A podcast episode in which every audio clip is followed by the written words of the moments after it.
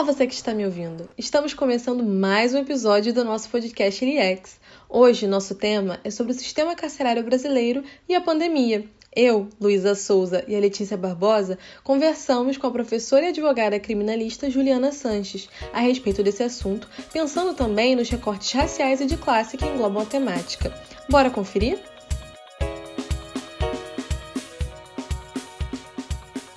Bem, o tema sistema prisional, ele é bem amplo, né? A gente fala sobre encarceramento em massa, sobre superlotação e outras coisas, e existe também um estigma muito grande e uma desinformação ao entorno disso tudo.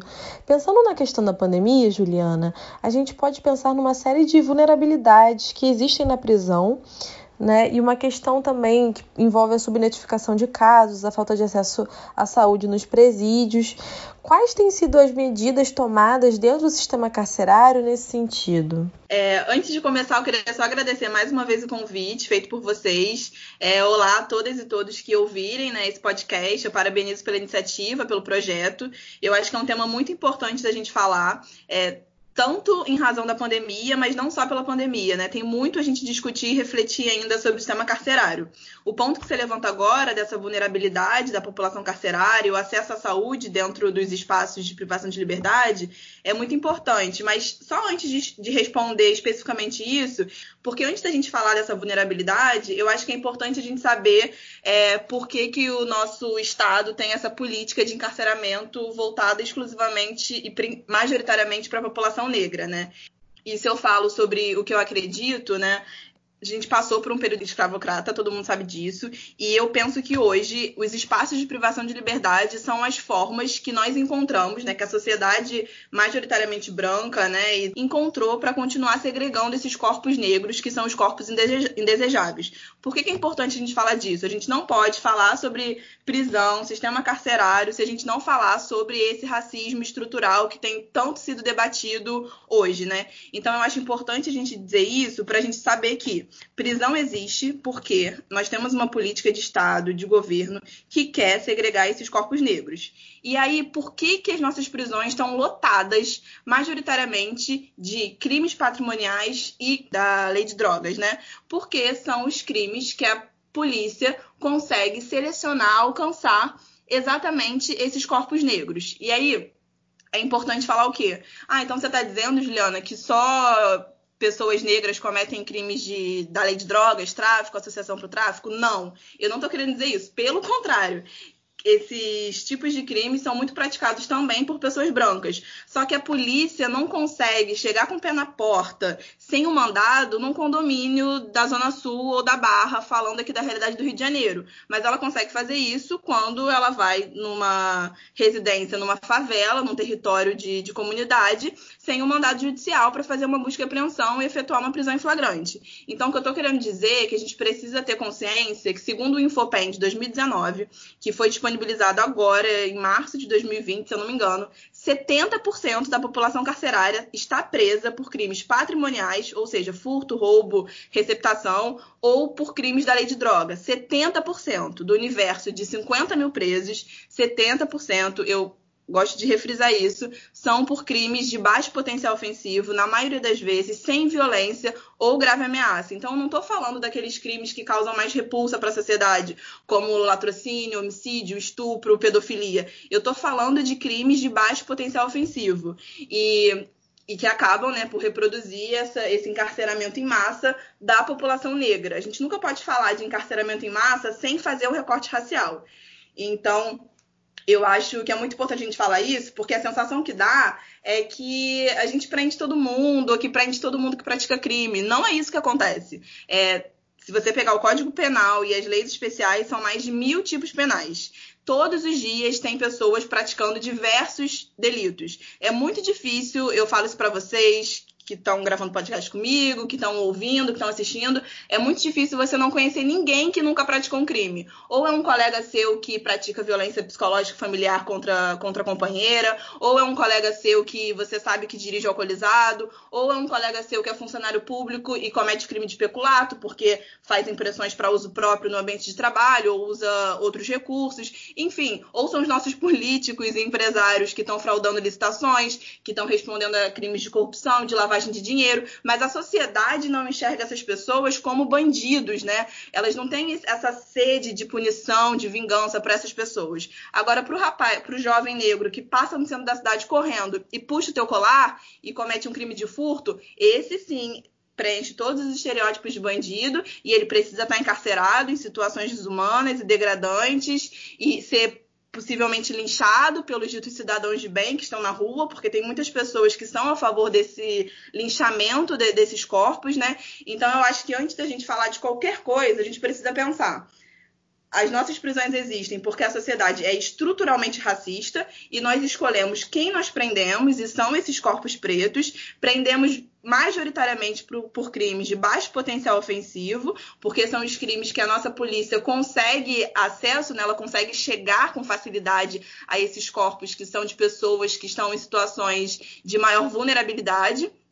E a gente vai continuar aprendendo porque o nosso judiciário, o nosso governo, o nosso Estado não se importa com essas vidas. Então é por isso que a gente continua aprendendo tanto e prendendo mal e deixando mais de 40% da população carcerária que é de presos provisórios, ou seja, sem condenação definitiva e que na maioria dos casos é primário de bons antecedentes e que poderiam estar respondendo em liberdade, como a maioria dos é, dos acusados que são pessoas brancas ou que são da classe média e da classe alta respondem aos processos em liberdade. Essas pessoas não respondem em liberdade porque elas cometeram crimes menos graves, não, ou porque de fato naqueles casos não estão presentes os requisitos da prisão preventiva. Não, é, é, é uma questão de raça mesmo. É porque são pessoas brancas, são pessoas de uma outra classe social. Então isso tem que estar muito, muito forte na nossa cabeça.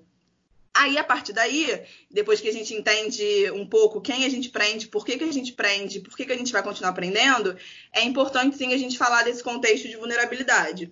As nossas prisões, e eu falo isso com muita certeza, porque eu conheço a maioria das unidades prisionais aqui do Rio de Janeiro, desde a época que eu era estagiária da defensoria, depois como advogada, depois como militante, enfim, são várias inserções em algumas organizações que me fazem ter esse acesso aos espaços de privação de liberdade, a gente precisa saber que todas elas são ilegais. E por que, que elas são ilegais? A lei de execuções penais, por exemplo, em unidades de regime fechado, que são unidades é, em tese para presos com uma pena é, de a partir de oito anos, né, de oito anos para cima, elas deveriam ficar, por exemplo, em celas individuais, ou seja, um preso dentro de uma cela. Quando você vai numa unidade dessa, você vê dezenas de presos dentro de um espaço que era, em tese, para uma pessoa. É, tinha uma unidade prisional que eu visitava que tinha uma cela que se chamava Maracanã. Ela era uma cela um pouco maior do que as outras e ali ficavam aproximadamente mais de 100 presos. Por que, que essa superlotação é muito grave? Porque quando você tem um ambiente que já não tem ventilação, né? Muitas celas não têm, muitas celas e galerias não têm sequer ventilador. Aí normalmente você vê muita, muita infiltração. Aí você vê aquelas goteiras acontecendo. Você vê que tem barata. Já teve celas que eu vi rato. Não tem banheiro nas celas. Então, muitas vezes, os presos têm que fazer suas necessidades, às vezes em baldes ou no chão. É, normalmente é um buraco no chão. Então, já é um ambiente que está superlotado que não tem ventilação, então assim, ele é totalmente insalubre, que tem bichos onde os presos fazem as suas refeições ali dentro, fazem as suas necessidades ali dentro. É, muitos deles é, já têm doenças prévias, né, crônicas, não só a tuberculose. Eu vou falar aqui da tuberculose porque é um caso muito grave do sistema prisional.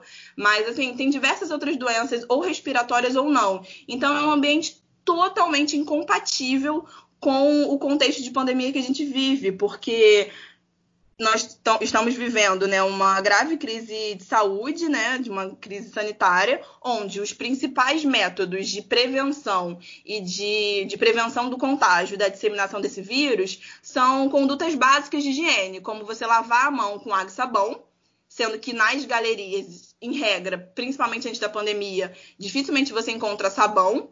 Água, muitas vezes, ela é ligada em horários específicos. Tem unidades prisionais que, por vezes, durante o dia, a água só é ligada por, por uma hora, para vários presos poderem utilizar disso. Então, aí você imagina, você não tem água e sabão amplamente disponível para você poder higienizar suas mãos.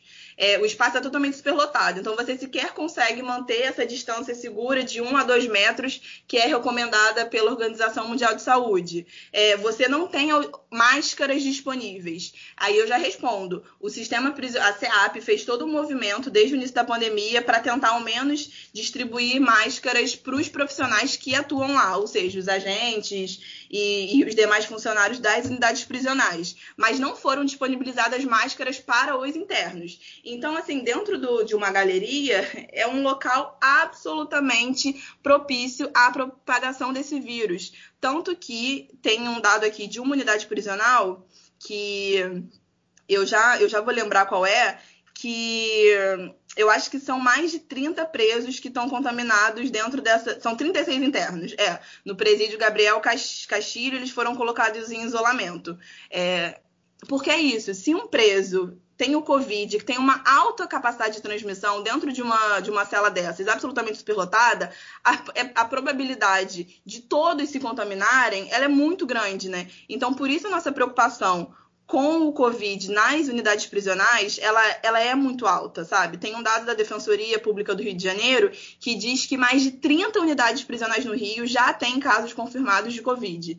No Rio de Janeiro, nós temos 51 unidades prisionais, contando os hospitais penais. E aí você pensa que 30 delas já têm casos confirmados. É, tem pessoas que acham que não vai acontecer uma tragédia humanitária no, no nas prisões aqui no Rio de Janeiro. Mas eu não consigo ver como a gente vai resolver essa situação vendo cada vez mais os casos aumentarem e nenhuma medida ser tomada é, em, em, relação a isso, né? Só para a gente ter um, alguns dados, eu acho muito. Eu vou até aproveitar aqui para divulgar, gente. O mecanismo de combate e prevenção à tortura do Rio de Janeiro, que é vinculado à LERD, tem feito um trabalho incansável durante a pandemia. Desde a primeira semana da pandemia, eles têm colhido informações junto à SEAP e a todas as unidades prisionais, e eles estão fazendo relatórios que eles atualizam semanalmente. Então, se você entrar no site do mecanismo de combate e prevenção à tortura, você vai encontrar um relatório hoje que eu acho que a última atualização foi de 7 de julho julho, se eu não me engano. Ele já tem mais de 200 páginas e aí conta tudo que foi feito em relação à, à, prevenção do Covid no sistema prisional. Então, ele é muito rico, eu recomendo que todo mundo leia. E uma das informações que tem lá é que já são 109 presos no Rio de Janeiro é, contaminados por Covid, 201 agentes penitenciários com Covid. E por que isso é muito grave? Porque o agente penitenciário, principalmente o de rotina, que trabalha ali no ambiente das galerias, fazendo confere e que tem muito um contato direto com os presos, se esse agente está contaminado, ele provavelmente vai contaminar todos os presos que ele teve contato durante esses procedimentos de rotina, né? Então, isso é muito grave. Diante disso, a Defensoria Pública do Rio de Janeiro, ela pediu a criação de equipes de saúde, né, para evitar que a contaminação desses servidores se espalhe para a sociedade e também dentro das unidades prisionais mas isso não foi realizado ainda. E qual é a grande gravidade disso? O que que essa, o que que, uh, o que que no, no âmbito da saúde é oferecido aos, aos, presos, né? O principal equipamento de assistência à saúde disponibilizado às pessoas que estão privadas de liberdade no Rio de Janeiro é o pronto-socorro geral Hamilton Augustinho, que fica localizado no complexo de Bangu, que também é chamado de hoje, né, de complexo do, de Jericinó. É como se fosse uma UPA, né? Mas ela não realiza procedimentos e intervenções de atenção secundária ou terciária, dependendo então de um fluxo de encaminhamento automaticamente entre o, o Hamilton Augustinho com os demais equipamentos de saúde dos quais a Secretaria de Administração Penitenciária ela não possui, né, para que você consiga materializar uma assistência integral à saúde. Ou seja, a SEAP não tem condições nenhuma de oferecer um tratamento em casos graves ou qualquer tratamento que seja um pouco mais elaborado às pessoas privadas de liberdade. Aí você imagina, no Rio de Janeiro só temos esse único pronto-socorro para atender os presos. É, numa situação de emergência. E são 50 mil presos. Eu estou falando de 50 mil presos para um pronto-socorro que não tem uma estrutura de, de realizar cirurgias ou qualquer atendimento mais elaborado, inclusive para os casos graves de Covid, onde você precisa ser entubado e ser monitorado e ficar na CTI. Não tem essa estrutura. Precisa ir, de fato, para uma outra unidade de, de internação, né? Dito isso, em relação a demais doenças crônicas, você acabou mencionando a tuberculose, é um caso assim muito sério da gente pensar também. Tem muitos presos que fazem parte do grupo de risco, que são grupos vulneráveis e que a gente não está conseguindo é, liberar esses presos em razão da pandemia, mesmo tendo uma recomendação do CNJ, que é a número 62, que prevê a concessão de prisão na modalidade domiciliar para os presos em grupo de risco. No caso da tuberculose, por exemplo, só para a gente ter uma ideia, o índice geral de incidência na população, de modo geral, é de 32 para cada 100 mil habitantes. É um número alto, assim, né? Porque é uma doença que já nem precisava mais, mais existir, né? Mas no sistema prisional, a nível nacional, é de 932 para cada 100 mil habitantes. Aqui no Rio de Janeiro, esse número é ainda maior, gente. São 2 mil pessoas com tuberculose para cada 100 mil habitantes. Esse número é muito alto, sabe? Então, a dimensão do, do impacto da Covid-19 no sistema prisional é, nos coloca num cenário assim, muito preocupante. É, é, é realmente muito possível que aconteça uma tragédia é, humanitária em razão dessa disseminação da, da Covid, né? E aí, só para trazer um último dado em relação a isso, é, nós temos 12 mortes confirmadas é, no Rio de Janeiro de presos. Inclusive, as primeiras mortes confirmadas foram de idosos numa unidade prisional aqui do Rio, que é, que aloca só, só, só, os idosos, né? Então, por que, que isso é grave? Tinha, a Defensoria já tinha pedido um HC coletivo para liberar todos os idosos, e esse HC foi negado aqui no TJ, então, assim, era um preso que já deveria estar em domiciliar, e ele morreu no sistema. E aí a pergunta que fica, quem se responsabiliza por essas mortes que vão ocorrer durante a pandemia de pessoas que deveriam estar em liberdade, não na liberdade plena, mas cumprindo uma prisão domiciliar, né? A gente precisa pensar isso. Eu acho que na semana passada, se eu não me engano, teve um outro rapaz que morreu dentro do sistema e que o pedido dele de liberdade também tinha sido negado. Então, acho que a gente precisa pensar um pouco sobre isso.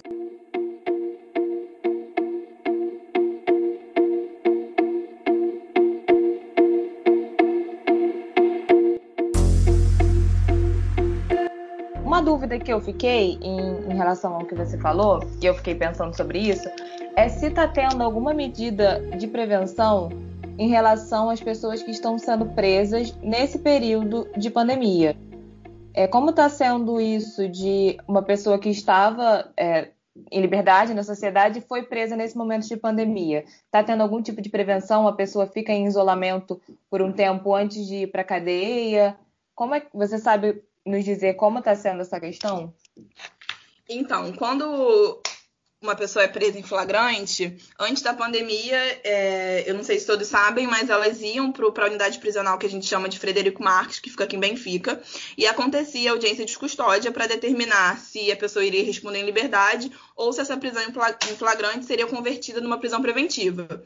As audiências de custódia elas foram suspensas à realização presencial, nem a Defensoria Pública estava conseguindo participar dessas audiências, então o advogado também não conseguia participar, no máximo enviar documentos documentos por e-mail, mas foi um tem sido um período muito muito turbulento em relação a isso. Eu até aproveito para mencionar que tem toda uma pressão do, contra o DEPEN, o CNJ, para não permitir essas audiências de custódia de maneira virtual, porque era proposta né, que essas audiências de custódia acontecessem na modalidade virtual, e um dos pontos que todas as organizações, de, é, organizações de familiares de presos, toda essa militância pelo desencarceramento alega, é que, de fato, numa audiência virtual, por exemplo, você não consegue ver tortura, né? Você não consegue analisar se teve tortura ou não do preso durante a prisão, você não consegue ter aquele contato físico para ver as marcas. Então, por enquanto foi derrubado e as audiências virtuais não irão acontecer, mas a gente fica um pouco sem saber como vai, será essa dinâmica ainda durante a pandemia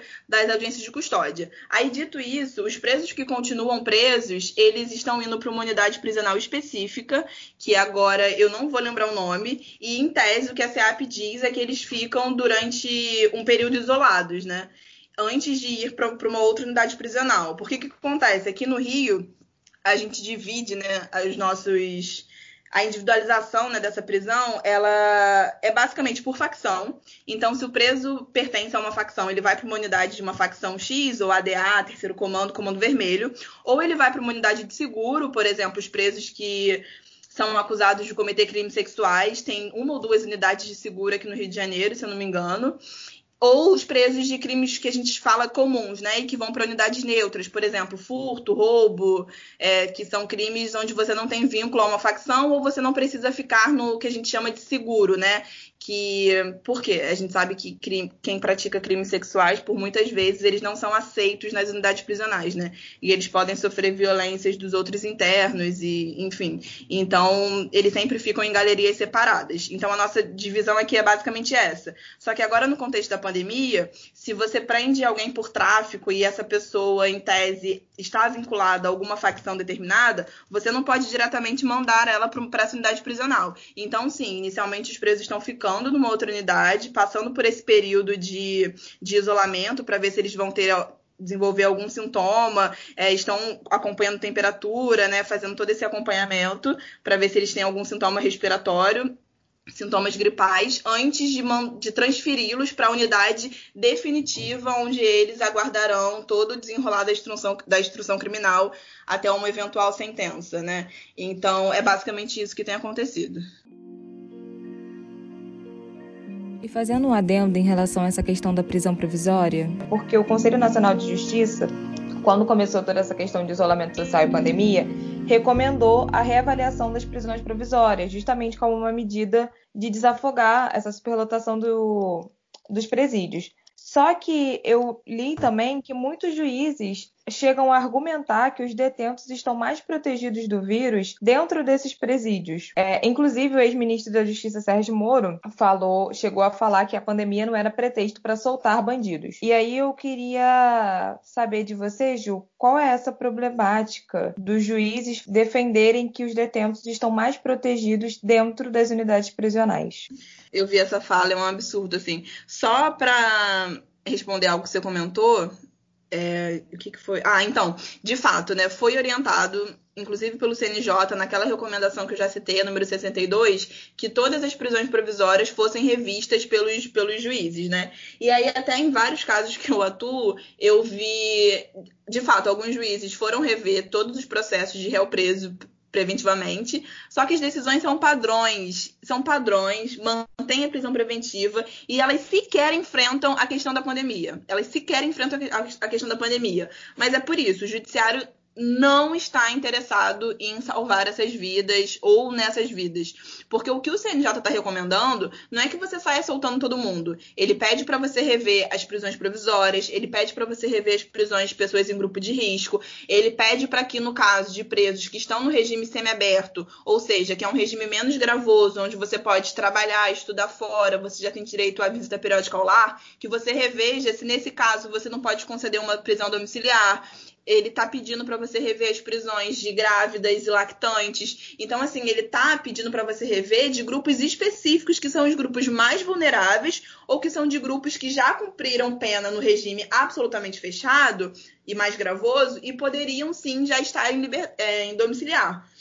Mas nem nesses casos o nosso judiciário está revendo essas decisões. A gente vê que o índice de soltura é muito baixo. A única coisa que o Tribunal de Justiça fez, que a vara de execuções penais fez, eu acho importante a gente citar aqui, foi que, nos casos dos presos que já usufruíam das saídas extramuros, por exemplo, na modalidade de visita periódica ao lar, que eu já falei aqui, o que, que funciona essa visita? O preso ele pode sair durante sete dias para visitar a sua família, com um intervalo de 45 dias entre cada uma dessas saídas, e por ano elas podem totalizar até 35 dias. É, a próxima saída que vai ter, por exemplo, é a saída de Dia dos Pais. É, não é porque é Dia dos Pais, mas a SEAP já tenta fazer um calendário dessas VPLs que acabem pegando as datas comemorativas, como Dia dos Pais, Dia das Mães, Dia das Crianças, Natal, porque é importante também para o processo de ressocialização. Então, nesses casos, nos casos em que os presos já trabalhavam externamente ou estudavam externamente ou estavam no regime aberto, todos esses estão em domiciliar. É, isso já, é, essa decisão tem sido prorrogada e parece que a última prorrogação vai ser até o dia 12 de agosto. O juiz titular da VEP, que é o, é o Rafael Estrela, disse que é a última prorrogação, o que eu acho extremamente preocupante. Eu acho que a defensoria está se movimentando já nesse sentido para fazer alguma ação coletiva, porque a pandemia continua a níveis altíssimos, então não faz sentido no dia 12 de agosto você interromper essa prisão domiciliar e permitir que os presos continuem saindo diariamente para trabalhar ou para estudar, ou irem na, na, na VPL voltam e saem novamente, porque é um risco de contaminação tanto para os familiares quanto para os presos e para os agentes. Não faz o menor sentido você suspender essa domiciliar nesses casos específicos, né? É, é totalmente problemático isso, porque a gente sabe, a gente está falando isso aqui desde cedo, que as nossas cadeias são locais absolutamente insalubres e com uma chance muito alta de contaminação. Mas por que, que esses juízes falam isso? Porque eles não estão presos e porque a maioria deles nunca foi numa prisão. Tem muito juiz criminal aqui no Rio de Janeiro que todo dia está ali sentenciando as pessoas a uma pena privativa de liberdade, que não conhece esses espaços de privação, que nunca foram numa prisão e nunca viram com os próprios olhos essa situação. Porque eu não consigo imaginar que alguém entre num espaço de tanta violação de direitos e não saia dali impactado, afetado e minimamente sensibilizado para isso. É, mas isso não acontece, então é por isso que esses juízes fazem isso e é pelo que a gente está falando aqui esse episódio inteiro é pelo racismo, porque são vidas que realmente não importam para eles. Se, no... Se, as nossas prisões fossem compostas por, por pessoas brancas e por pessoas da classe média e da classe alta, todas essas prisões já teriam sido revistas. Todas. No contexto de pandemia, a gente tinha esvaziado as nossas cadeias. A gente só não esvaziou por isso, porque não faz diferença se a gente, se um jovem de 29 anos preto vai morrer por Covid na cadeia. Não faz diferença para essa magistratura branca. Não faz, não faz. Então é por isso que a gente tem que ouvir um comentário desses. Porque é absolutamente impossível você imaginar que um ambiente de privação de liberdade, sem ventilação, superlotado,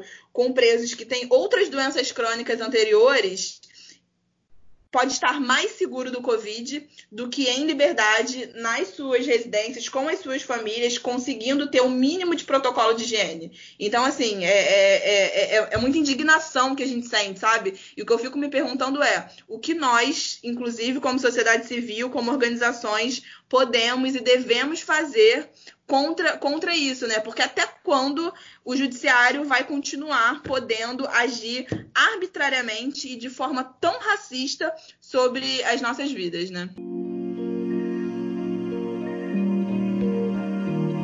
Esse foi o episódio de hoje. Muito obrigada a todos e todas que nos ouviram até aqui. Se você ainda não segue a gente nas redes sociais, corre lá nosso Instagram é liex.uf e o Facebook liex.uf. Comenta também o que achou desse episódio e quais assuntos gostaria de ver por aqui. Até uma próxima, gente. Tchau, tchau.